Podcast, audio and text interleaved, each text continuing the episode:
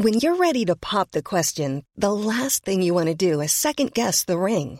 At Bluenile.com, you can design a one-of-a-kind ring with the ease and convenience of shopping online. Choose your diamond and setting. When you find the one, you'll get it delivered right to your door. Go to Bluenile.com and use promo code LISTEN to get $50 off your purchase of $500 or more. That's code LISTEN at Bluenile.com for $50 off your purchase. Bluenile.com code LISTEN.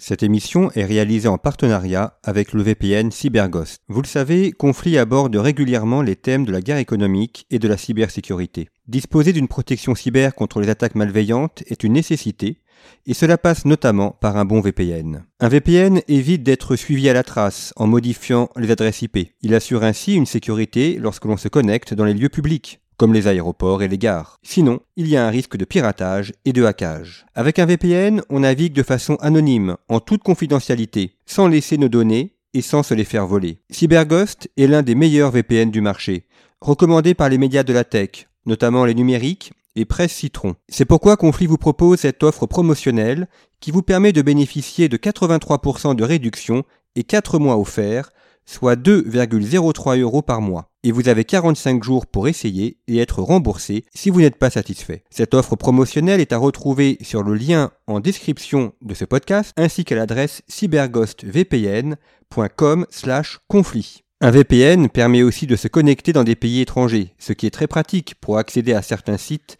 qui sont interdits en dehors de leur pays. Je vous invite donc à aller voir cette offre. Merci pour votre patience et votre soutien.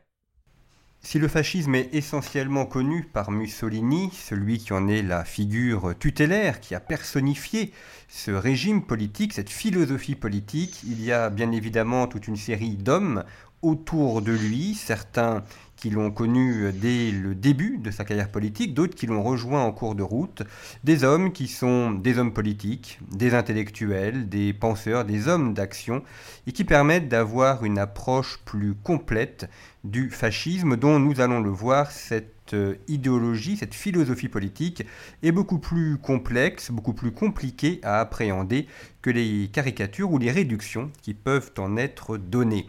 Pour aborder ce sujet des hommes de Mussolini et de la complexité du système fasciste, je reçois cette semaine Frédéric Lemoyle. Bonjour.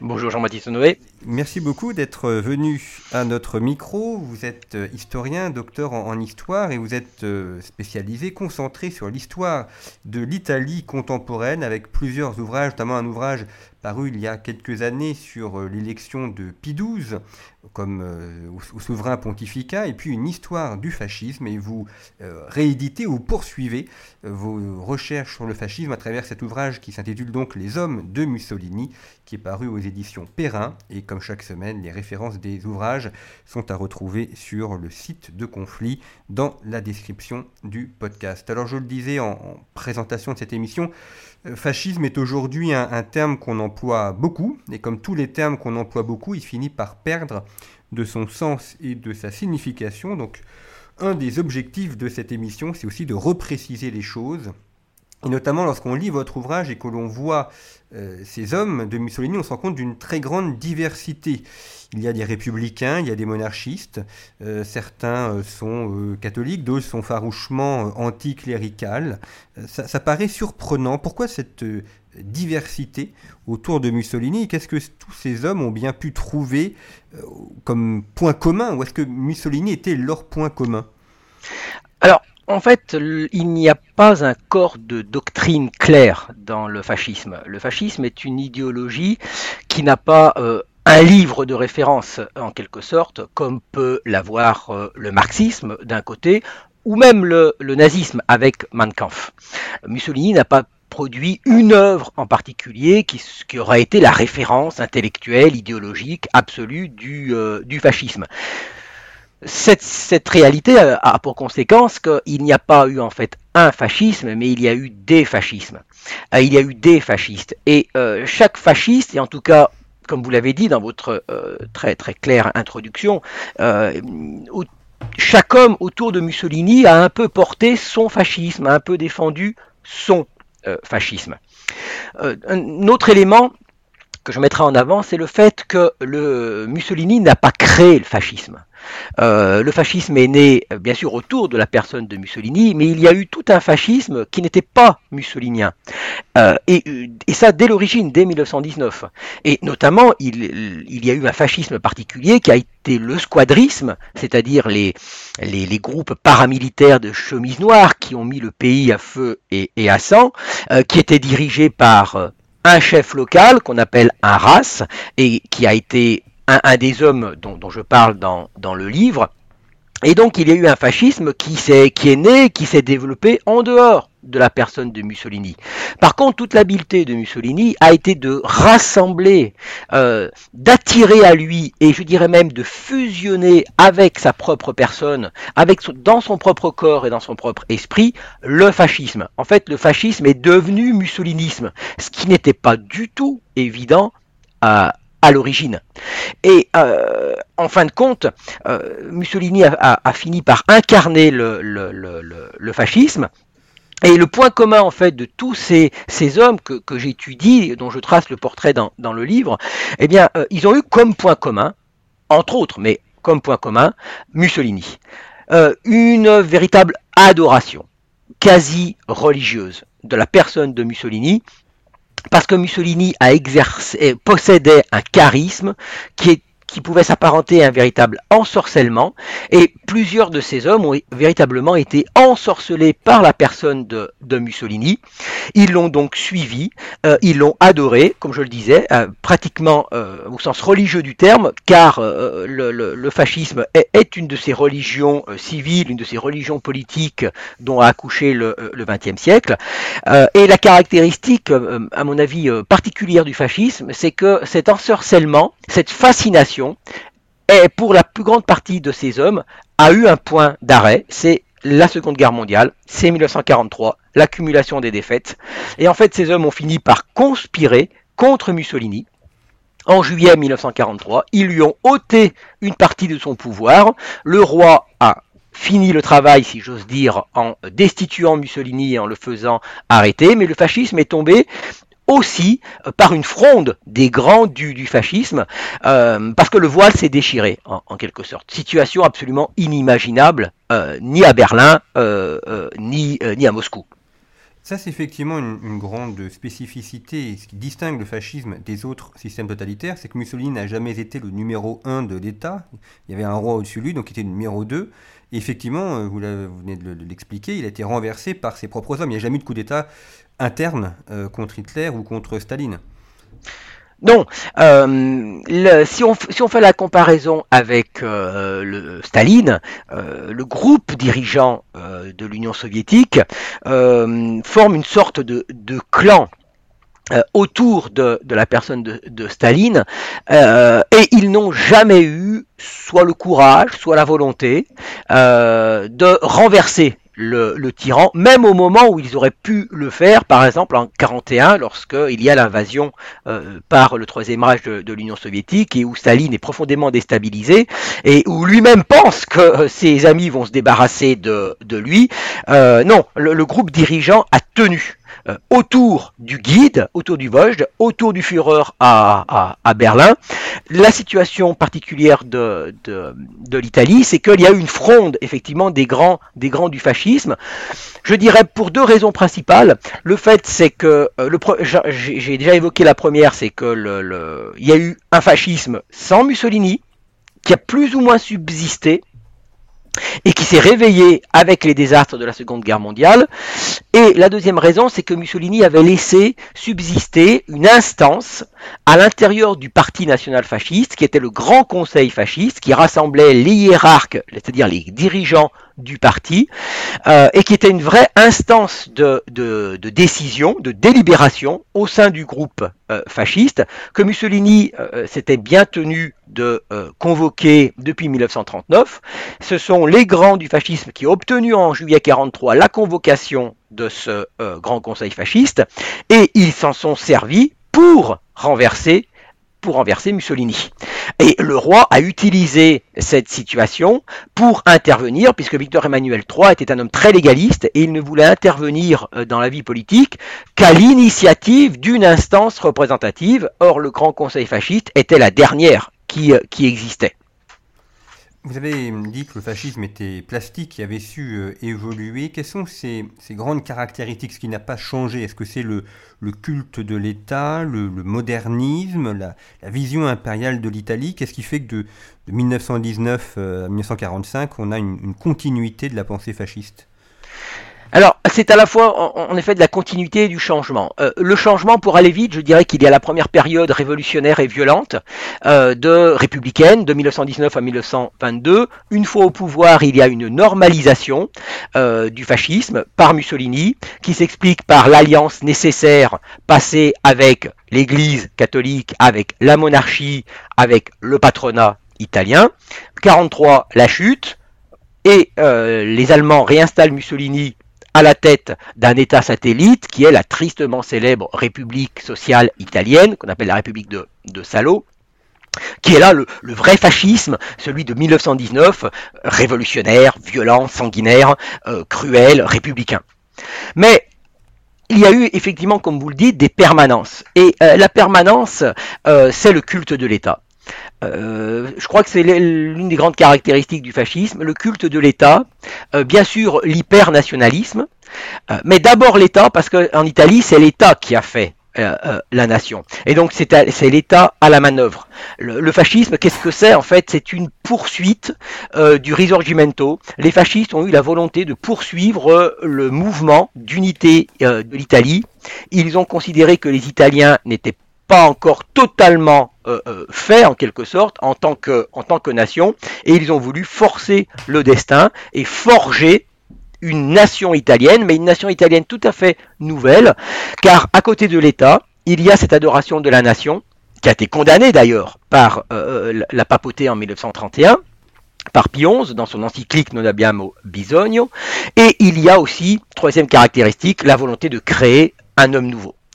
Euh, et c'est là où on est dans le, à, mon sens, dans le, type, le, cœur même de cette idéologie, qui est une idéologie en réalité révolutionnaire, euh, car elle veut créer quelque chose de nouveau, un homme nouveau, non pas en soi physiquement, comme on pourrait, comme certains en rêvent euh, aujourd'hui, mais créer une âme nouvelle dans, dans l'italien, un corps nouveau c'est vrai dans le sens d'un corps endurci, d'un corps d'un guerrier avec une âme de, euh, de guerrier. Et ça, on le retrouve, c'est la permanence que l'on retrouve depuis le, le début jusqu'à euh, jusqu'à la fin. Mussolini, dans tout son parcours euh, très très très complexe, hein, puisque je vous rappelle qu'il a commencé au Parti socialiste italien, marxiste et, et, pas un modéré, hein, loin de là, jusqu'au Mussolini de 1945. Quelle a été la cohérence de cet homme? Il, il y en a eu une peut-être la seule, c'est le rêve de refaire l'âme des Italiens. C'est cette volonté de créer un Italien nouveau, qu'il a, développé aussi bien à l'époque du marxisme que du, euh, que du fascisme. Oui, ce qui est jamais très rassurant comme euh, expression. Dès qu'on veut euh, créer un homme nouveau, c'est toujours un petit peu inquiétant. comment ça se fait justement cette création de l'homme nouveau? Est-ce que euh, ça passe uniquement par l'école, par les mouvements de jeunes, ou est-ce qu'il y a aussi une, répression qui est mise en place avec des camps de concentration, des arrestations opposants politiques, etc. Alors la caractéristique du régime, c'est son faible niveau de répression. Le fascisme a été violent, bien évidemment. Il a même exalté la violence. Il est intrinsèquement euh, violent. Il, euh, il se construit sur la violence parce qu'il est né de la Première Guerre mondiale, donc il exalte la violence et il adore la violence. Et jusqu'en 1945 où les, derniers militants fascistes euh, crient Vive la mort. Donc il est intrinsèquement violent. Cette violence, elle s'est exercée par les chemises noires entre 1919 et 1922. Elle a, atteint son paroxysme entre 1943 et 1945, pendant la République de Salo, où le fascisme, comme tous les systèmes totalitaires, finit par se retourner contre sa propre population. Mais à l'époque du régime, en fait, on a une, euh, une, une, répression qui est quand même, un niveau de violence qui est quand même modéré, si on, la, on compare ce niveau avec ce qui se passe en Allemagne et, en Union soviétique. Euh, vous pouvez parcourir l'Italie fasciste en tous sens, vous ne trouverez pas de camps de concentration, et encore moins de camps d'extermination, euh, ni goulag, ni Auschwitz, ni même Dachau, pas de grande famine, pas d'exécution de, de masse. C'est un système à mon sens, totalitaire, qui a des velléités totalitaires, qui a mis en place des instruments euh, euh, totalitaires, mais pour reprendre l'expression de, mon ami Stéphane Courtois, je dirais que c'est un totalitarisme de basse intensité. L'intention euh, est là, les instruments sont là, mais le niveau de violence est faible. Pourquoi? Parce que d'abord Mussolini n'est pas un homme cruel, euh, ni, les, hommes qui l'entourent, hein, que, j'ai étudiés, sont des gens qui aiment la violence, hein, qui exaltent la violence, il n'y a, pas de problème, mais ils se sont quand même rapidement bourgeoisés, hein, un peu comme des maréchaux, d'empire, et ce ne sont pas des gens euh, intrinsèquement cruels, on ne trouve pas l'équivalent d'un Himmler ou d'un Heydrich, hein, c'est, beau chercher, vous ne le trouverez pas. Euh, donc il y a cette absence de cruauté, et puis de toute façon, le, régime était quand même enraciné, euh, euh, populaire en tout cas. Mussolini en tout cas bénéficiait d'une popularité. Euh, je ne sais pas si les Italiens ont été fascistes en masse. En tout cas, ils ont été mussoliniens.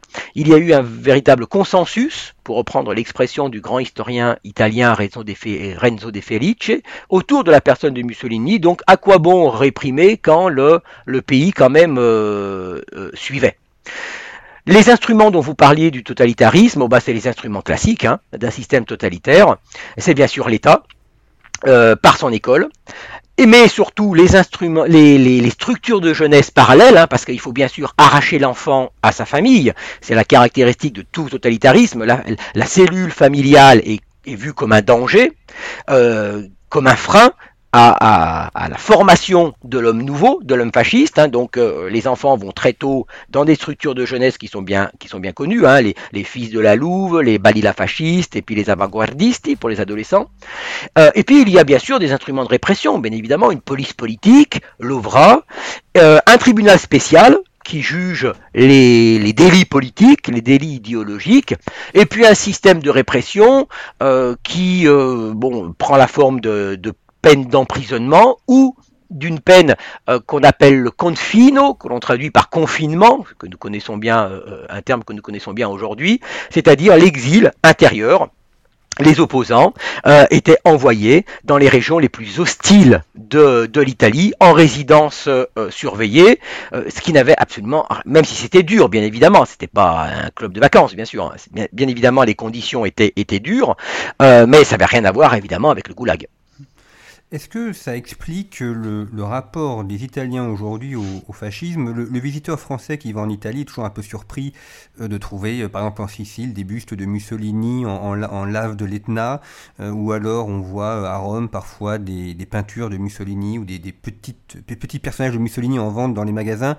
on n'a pas des, bustes de Hitler en Allemagne, et c'est curieux ce, rapport à, l'histoire. Enfin, on a l'impression que les Italiens d'aujourd'hui vivent une sorte de continuité, ils ne sont pas fascistes mais il y a une continuité et, en tout cas, ils ne jettent pas ça euh, dans les poubelles de l'histoire, où il n'y a pas d'amnésie.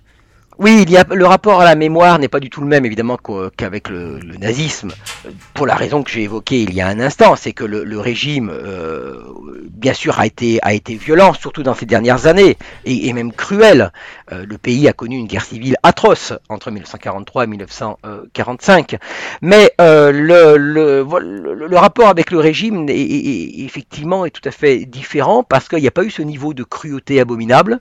il y a eu en 1945 une volonté euh, des dirigeants de la République italienne de rapidement tourner la page. Il n'y a pas eu de Nuremberg, si vous voulez, du, fascisme, même si certains hiérarques dont je parle euh, ont, été jugés, mais rapidement tout le monde a été euh, amnistié. On a tourné la page. C'est imposé aussi ce qu'on appelle, ce que les historiens appellent la légende des Italiens brava gente, des, braves gens, euh, c'est-à-dire que les, les, soldats italiens se seraient bien comportés par rapport évidemment aux soldats euh, allemands, ce qui est très contestable, hein, très contestable. Mais les choses sont très compliquées parce qu'effectivement le soldat italien il a commis des horreurs dans les Balkans, notamment en Croatie qui était occupée par les, par les Italiens, mais les mêmes soldats ont sauvé les Juifs euh, dans les Balkans euh, ont sauvé les Serbes qui étaient martyrisés par les Oustachis croates.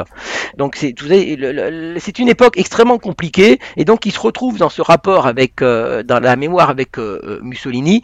En fait, ce que une aujourd'hui, vous avez, c'est vrai, une partie de la société ce qui n'est pas la majorité, mais une partie de la société italienne qui jette un regard très nuancé effectivement sur la période fasciste et qui considère que euh, voilà la plus grave erreur de Mussolini, ce qu'il reproche en fait à Mussolini, c'est avant tout l'alliance avec l'Allemagne et l'entrée en guerre euh, en 1940 aux côtés de l'Allemagne et la catastrophe que cela a entraîné euh, pour l'Europe et pour, et pour l'Italie. C'est ça véritablement ce qui lui, ce qui lui reproche. Après, effectivement, euh, ils vont mettre en avant des aspects euh, qu'ils jugent positifs euh, du, du, régime, la remise en ordre du pays, des progrès économiques et sociaux qui sont réels, qu'il faut pas, il ne faut pas exagérer les, les, effets, mais qui sont, qui sont réels, la lutte contre la mafia en, en, en Sicile, les, les l'assèchement des marais, des marais pontins, la création de, de nouvelles villes, voilà, ils vont mettre en avant des, des éléments qui peuvent paraître anecdotiques aujourd'hui, mais qui pour euh, une partie de la société italienne euh, ne le sont pas. Alors venons-en à ces personnes qui, entourent euh, Mussolini, que vous avez étudié dans, votre ouvrage. Il y a une galerie de portraits variés. Il y en a euh, parmi ceux qui sont, enfin, ils sont tous intéressants, mais un sur lequel nous allons, par lequel nous allons débuter, euh, qui est euh, Galeazzo Ciano, donc qui est le gendre de Mussolini. Il a épousé sa fille. vous dites que c'est à la fois un personnage balsacien et, et shakespearien parce que il vient de la province italienne. Il monte en Italie, il participe à la marche sur Rome, donc il est très tôt dans le mouvement fasciste. Ayant épousé la fille de Mussolini, il est évidemment dans le cercle très proche et il le trahit, complote contre lui et il meurt euh, assassiné sur les, ordres de, Mussolini. Euh, quelle est euh, justement cette, cette, volonté Pourquoi est-ce que Ciano se rapproche autant de, Mussolini? C'est cette fascination que vous évoquiez en, début d'émission, cette fascination pour Mussolini? Alors, euh, c'est d'abord le fils de son père, c'est-à-dire c'est le fils d'un hiérarque, euh, Constanzo euh, euh, qui lui était un proche de Mussolini, euh, de la même génération que, Mussolini, qui avait participé de manière plus ou moins lointaine à la marche, à la marche sur Rome, qui avait été à un moment présenté par Mussolini lui-même comme son dauphin potentiel. Et donc euh, euh, voilà, euh, Galeazzo, il est d'abord le fils de, son père, donc c'est ça qui fait la proximité bien sûr avec Mussolini et avec la famille Mussolini, proximité qui va aller jusqu'au mariage avec la volcanique Eda Mussolini, la fille du, dictateur, que le dictateur appréciait tout, tout particulièrement. Et donc, en fait, oui, c'est un héros balsacien dans le sens où, c'est bien sûr, c'est un ambitieux. Il fait un mariage bon, sans doute d'amour, mais aussi, mais aussi euh, d'intérêt. C'était un couple très, très compliqué à la fois fusionnel et, volcanique. Et bien sûr, ça accélère son, sa carrière. Mussolini était, ne faisait pas trop de népotisme, hein, en tout cas pas avec ses enfants, mais il en a fait avec son gendre, puisqu'il en a rapidement fait un ministre des Affaires étrangères en 1936. Et euh, Ciano est donc ministre de 36 à 43, c'est-à-dire dans une période absolument fondamentale, qui est celui du rapprochement avec euh, l'Allemagne, de la construction lente mais euh, certaines de l'alliance avec, euh, avec l'Allemagne. Ciano a été l'architecte de cette alliance avec, euh, avec l'Allemagne, mais là il y a eu à un moment, à partir de 39, en fait, la divergence a commencé à apparaître avec son beau-père, qui restait le, le, le, maître de la décision hein, en politique étrangère, c'est que pour Ciano, cette alliance avec l'Allemagne devait s'inscrire dans la tradition italienne qui est un, un un, pied dans chaque camp. C'est-à-dire qu'il fallait, on se rapprochait de Berlin, mais on ne perdait pas le lien avec euh, l'Angleterre, qui, depuis l'unité italienne en 1861, était le grand pays avec lequel l'Italie était euh, est très proche. Quand vous avez des milliers de côtes euh, en Méditerranée, vous êtes forcément proche de, de l'Angleterre. alors que de plus en plus chez Mussolini, cette alliance avec l'Allemagne devient une fin en elle-même. Euh, il y a un aspect de plus en plus idéologique dans le rapprochement entre Rome et, Berlin. C'est vraiment l'alliance des États totalitaires, c'est vraiment l'alliance des États euh, des États fascistes. Et euh, la divergence commence vraiment à apparaître en 39 parce qu'à partir de 39, Ciano se pose comme un opposant à l'entrée en guerre de, l'Italie.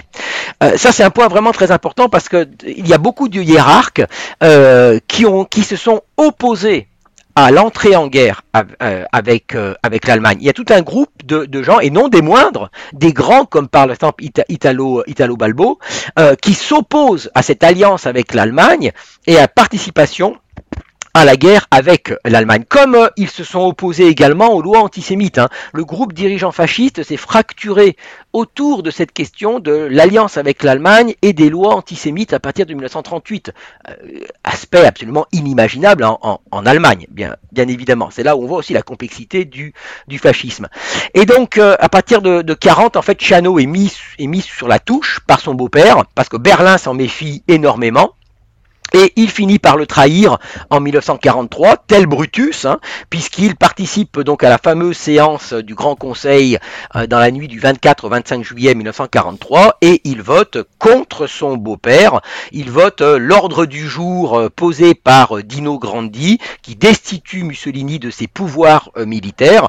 En fait, il, donne, et bien sûr, comme Brutus, un coup de, poignard à son, à son beau-père, ce qui ne lui portera pas chance, puisque il est euh, euh, il part en Allemagne en 1943, il est fait plus ou moins prisonnier par les Allemands en 1943, et euh, Hitler exige sa tête à Mussolini, et Mussolini est en quelque sorte un peu obligé de le traduire devant un tribunal euh, spécial qui se tient à Vérone, qui juge les participants au complot de juillet 1943. Ils sont pas beaucoup, mais il y a Chano. Si vous voulez, Chano est devenu un peu en 43 le bouc émissaire euh, des radicaux.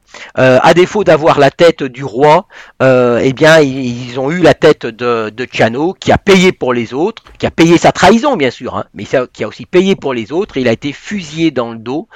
Euh, en, janvier 1944, une mort, euh, une mort terrible, hein, puisqu'il n'est pas mort sur le coup, parce que euh, il a voulu se retourner pour faire face aux balles, et la, rafale ne l'a pas, ne l'a pas tué immédiatement, donc il est mort dans beaucoup d'énormes souffrances avant d'être achevé d'un coup, de, pistolet dans la tête.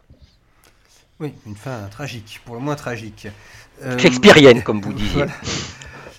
parmi les, les autres personnes intéressantes, un grand intellectuel, un, universitaire, Giovanni Gentile, euh, que vous présentez comme le, philosophe du fascisme. En tout cas, il, fait partie de ceux qui ont théorisé le fascisme. Lui aussi, un parcours très intéressant par rapport à d'autres euh, proches de Mussolini ou par rapport à d'autres hiérarques du fascisme, euh, que, euh, qui est plutôt libéral à l'origine, pas du tout dans cette version étatique, et qui pourtant adhère au fascisme, et il adhère jusqu'au bout, puisqu'il est aussi présent à Salo au moment de la fin du fascisme, et il meurt assassiné à Florence par des partisans italiens. Oui, alors là aussi c'est très, très intéressant je profite du fait que vous parliez de, de Gentile pour rappeler que les, les, les, les hiérarques, du, du, les grands du fascisme, euh, sont pas sont pas forcément des brutes épaisses, incultes, euh, des sauvages. Euh, c'est pas parce qu'ils ont euh, tapé leurs adversaires en 1919 à coups de gourdin, de coups de revolver, qu'ils ont, ils les ont obligés à boire de l'huile de ricin, qu'il faut s'imaginer que ce sont des brutes épaisses. Beaucoup d'entre eux, je dirais même une grande majorité d'entre eux, sont des gens très cultivés, très lettrés, qui ont beaucoup euh, travaillé euh, dans, dans, la presse. Ce sont des gens qui ont une vraie culture, euh, ce qui les a pas empêchés d'adhérer à cette idéologie. tout simplement parce que c'est pas parce que vous êtes cultivé que vous n'allez pas être fanatique. Hein. la culture ne n'immunise pas contre le, fanatisme. Hein. Le camarade Lénine est là pour nous le pour nous le rappeler. Donc Gentile, c'est vrai, c'est l'universitaire classique hein, qui a fait une très brillante carrière universitaire. Bon, un grand intellectuel, euh, avec les qualités de l'intellectuel et de l'universitaire, et puis un petit peu les défauts euh, également, hein, puisque bon, cette, cette rage d'avoir raison, cette, ce refus de, de, de voir les, les réalités, l'ambition, hein, bien sûr, hein, l'ambition carriériste, hein, qui, qui joue, qui joue aussi. Euh, c'était Orwell qui disait que les, les, les, intellectuels sont beaucoup plus perméables en fait au, totalitarisme hein, que les gens que, que, les gens plus plus simples et, mon avis c'est tout à fait tout à fait exact.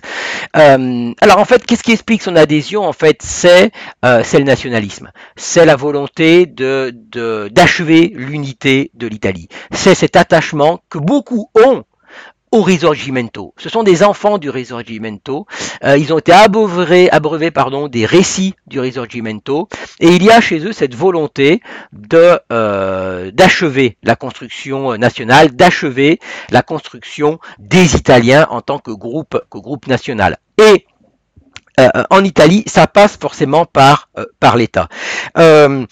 Gentile, il est, il est, le fruit des débats euh, d'avant la Première Guerre mondiale, où euh, le monde intellectuel italien réfléchit beaucoup sur la notion d'État, le rôle de l'État, ce que doit être l'État, la figure que doit prendre, les caractéristiques que doit prendre, que doit prendre l'État, le rôle que doit prendre euh, l'État, et il a vu dans, le fascisme euh, la possibilité, euh, à travers euh, l'État, de d'accoucher de, de, l'italien achevé, en quelque sorte, l'italien qui aurait pleinement acquis les, les notions nationales, la, la, conscience, la conscience nationale. Et c'est ça qui le fait, qui le fait suivre Mussolini effectivement euh, euh, jusqu'au bout. Euh, euh, qui a entraîné chez lui certains silences, hein, euh, au moment notamment des lois antisémites, ce qui ne l'a pas empêché de défendre certains collègues euh, juifs, et qui l'a fait suivre Mussolini jusqu'à la République de, de, de, Salos, qui lui a évidemment coûté, coûté la vie, puisqu'il a prononcé un discours en 1943, un discours qui se voulait très mobilisateur en faveur du fascisme et de Mussolini, et il a signé en quelque sorte ici son arrêt de mort, puisque des, des partisans communistes l'ont effectivement effectivement euh, assassiné. Alors Gentile, c'est un peu le, le, Jules Ferry de Mussolini, si je puis dire, parce qu'il fait une grande réforme de l'école, une grande réforme scolaire, et cette réforme scolaire, évidemment, ayant pour but de euh, façonner euh, le, le, jeune Italien que vous avez évoqué. Donc ça s'inscrit là aussi pleinement dans ce cadre de la création d'un homme nouveau. Oui. Oui, oui, tout à fait. Mais une réforme de l'éducation qui était quand même très très critiquée par les fascistes, euh, pur et dur, euh, parce qu'ils la jugeaient quand même un peu trop élitiste euh, et encore un peu trop bourgeoise. Alors, alors que le fascisme se veut par définition populaire et anti-bourgeois. Vous évoquez cette centralisation du pouvoir et cette création de l'État. Or, une des particularités de l'Italie, qui la distingue de la France, c'est le poids, le pouvoir euh, des villes et des régions. L'Italie, aujourd'hui, est un pays euh, décentralisé, très fortement décentralisé. Est-ce que c'est euh, déjà le cas sous Mussolini ou est-ce qu'il y, y, a une tentation, justement, une volonté de, supprimer cette décentralisation et, de, centraliser le pouvoir à Rome, de faire un petit peu comme les Capétiens ont fait euh, d'un côté français, euh, de, de, faire de l'Italie, pas, pas, uniquement la capitale, mais le lieu même du pouvoir, en retirant du pouvoir aux, oui. aux, aux différentes régions locales. Oui, et c'est le jacobinisme du fascisme, euh, parce que la, thèse que je, que je défends, euh, c'est que le fascisme, en fait, est une sorte de jacobinisme, de, de euh, un mouvement héritier de la Révolution française dans sa phase euh, de 1793, euh, rousseauiste et, jacobine. Et là, on est en effet dans la République une et indivisible, c'est-à-dire qu'il y, a une, volonté, bien évidemment, de, de, de, de créer l'âme italienne, la nation italienne, par-dessus les particularismes euh, de, qui marquent si profondément et qui continuent à marquer si profondément euh, euh, l'Italie. Mais vous savez, l'Italie, c'est un, un, pays qui est très complexe, parce que nous connaissons tous, et vous avez raison de le rappeler, le, les très forts particularismes régionaux. On, on, en Italie, on est peut-être d'abord romain, euh, d'abord piémontais, d'abord sicilien et, après italien. Oui, mais en fait, euh, c'est un pays quand même qui a toujours tenu.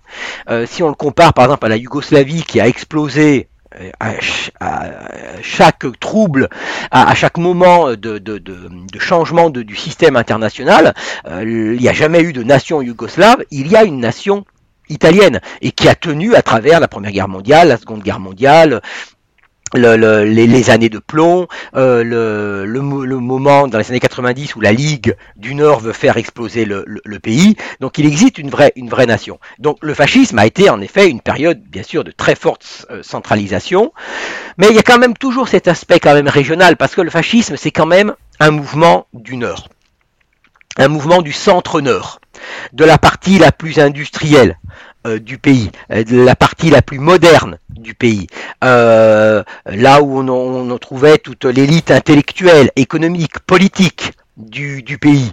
Euh, c'est pas un mouvement du sud. Le, fascisme. Les fascistes, le fascisme, le régime fascisme a dû convaincre les méridionaux d'adhérer au, fascisme, hein. d'où la lutte contre la mafia. C'était une des raisons de la volonté de Mussolini euh, d'écraser la, mafia pour encore mieux intégrer les régions méridionales.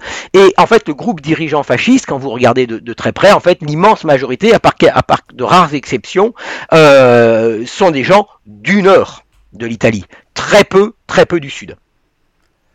Et euh, vous, évoquez donc cette euh, présence dans, le Nord. Qu'en est-il du, Parti euh, communiste italien qui est très présent dans les années 1900 15, enfin 1919, et d'ailleurs une des raisons du fascisme, enfin l'arrivée au pouvoir, c'est euh, la peur euh, de la prise de pouvoir par les rouges, et puis à la fin, euh, vous l'avez évoqué un peu plus tôt dans l'émission, une, guerre civile, une vraie guerre civile qui fait que l'Italie est, sur le point de devenir un pays communiste, et qui aurait pu après rejoindre la partie bloc de l'Est. Mais que devient le Parti communiste?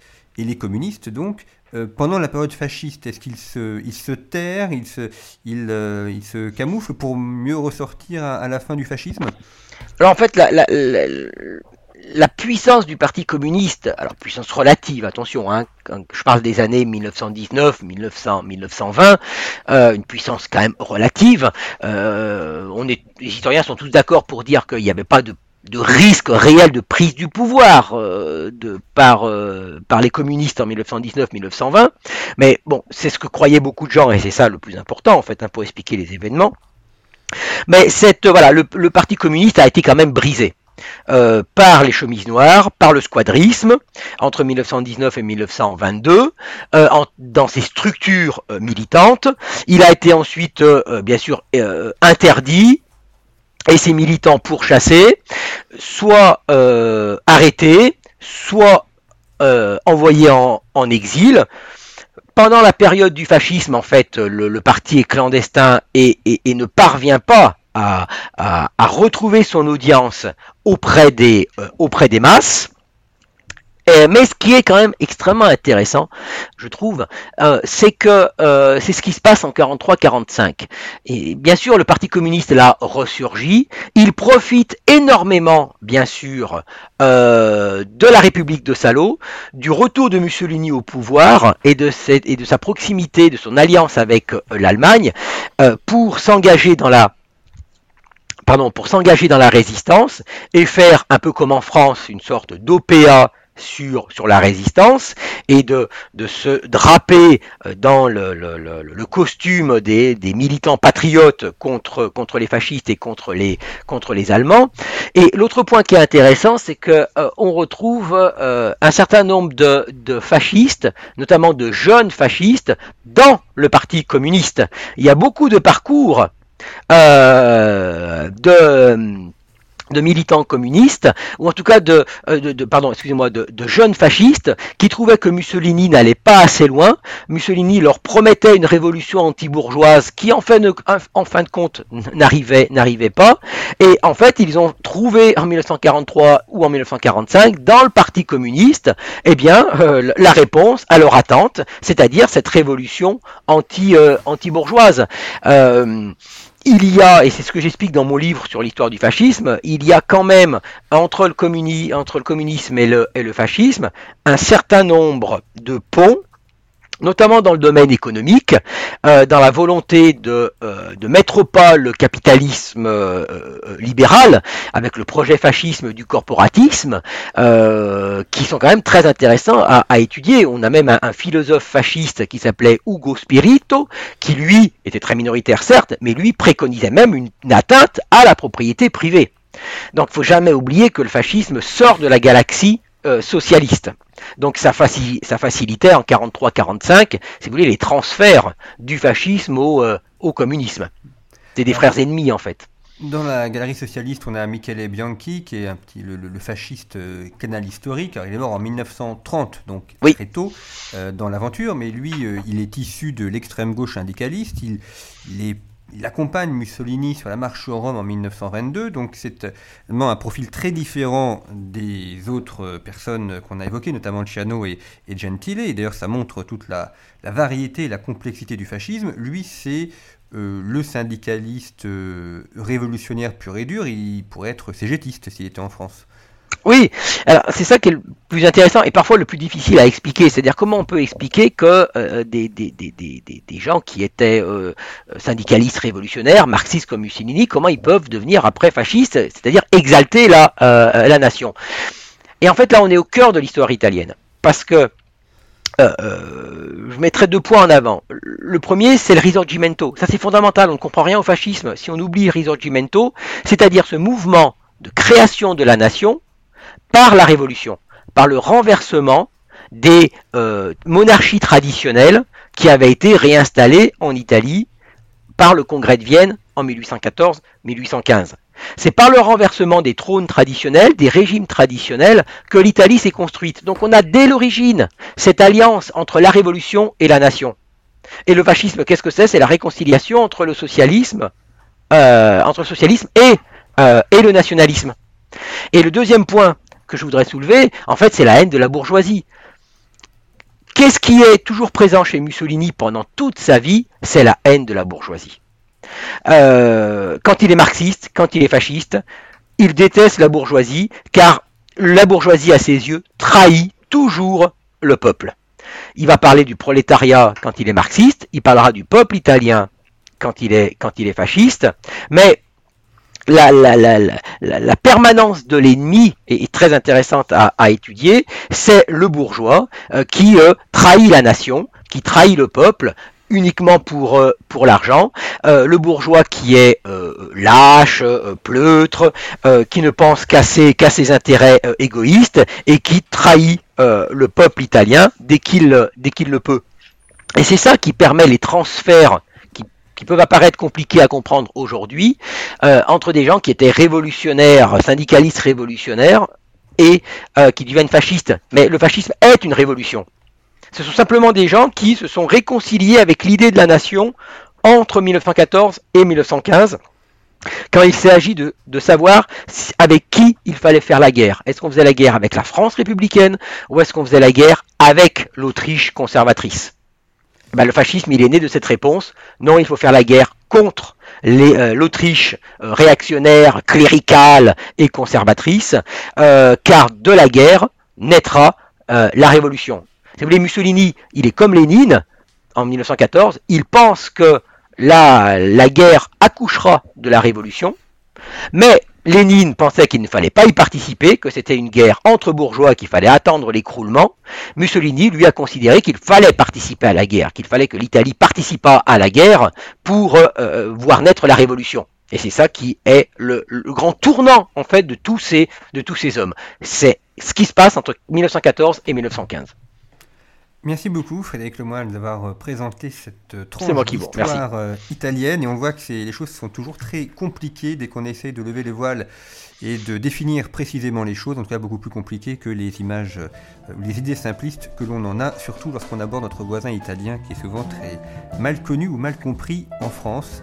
Tout à fait. Le, le titre de votre ouvrage Les hommes de Mussolini, qui est paru chez Perrin. Les références sont donc sur le site internet de Conflit. Merci beaucoup pour votre fidélité. À très bientôt.